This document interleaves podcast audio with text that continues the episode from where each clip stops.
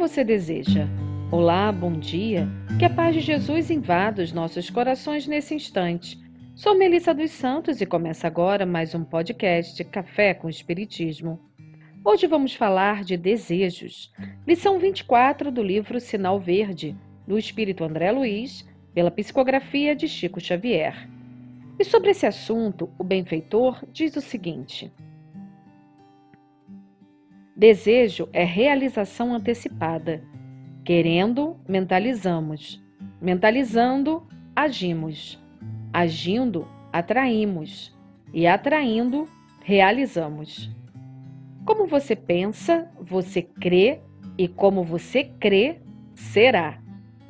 Cada um tem hoje o que desejou ontem e terá amanhã o que deseja hoje campo de desejo no terreno do espírito é semelhante ao campo de cultura na gleba do mundo, na qual cada lavrador é livre na sementeira e responsável na colheita.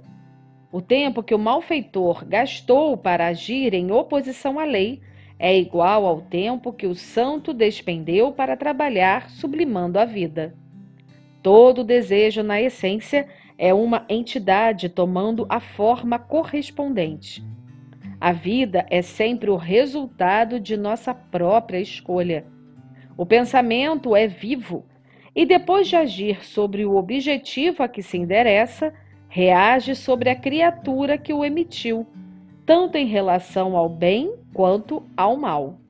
A sentença de Jesus, procura e achará, equivale a dizer: encontrarás o que desejas.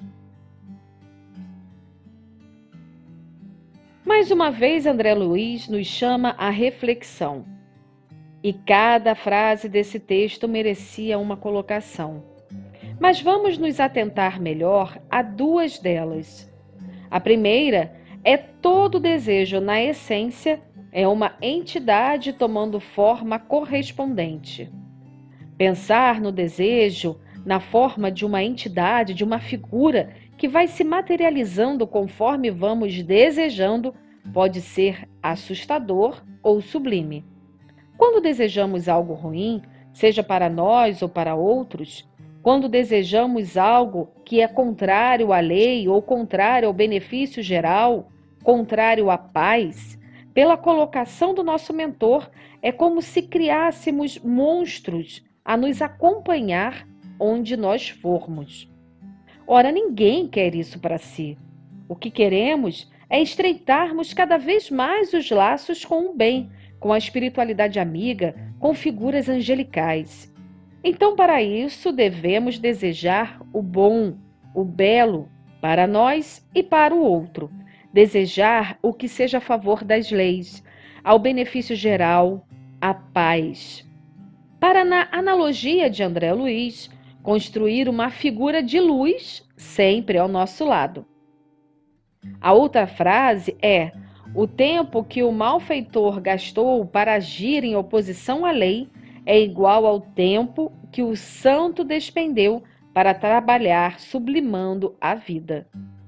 A nossa vida é feita de escolhas, e em cada passo que tomamos, os maiores responsáveis somos nós mesmos. Por isso é que nós iremos arcar com as consequências dos nossos próprios atos. Isso não é vingança divina, é lei de causa e efeito. Não tem como colher tomates no local onde se semeou apenas capim. Por isso a importância de refletirmos sobre o que estamos fazendo, o que estamos pensando, o que estamos desejando.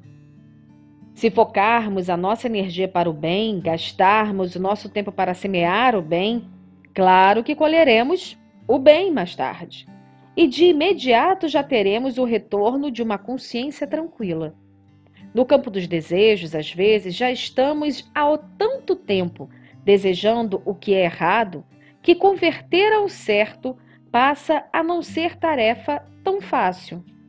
Voltando à metáfora da plantação, é preciso limpar o capim para semear as sementes de tomates e vê-las crescer.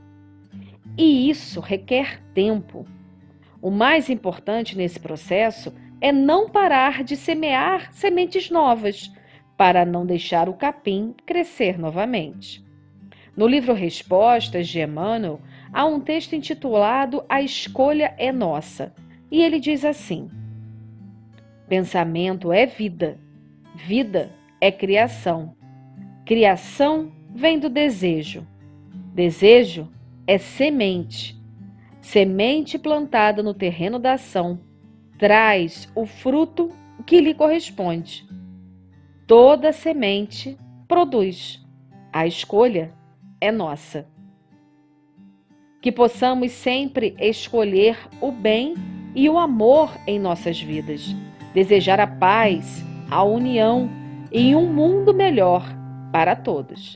Que assim possa ser. E até o próximo podcast Café com Espiritismo.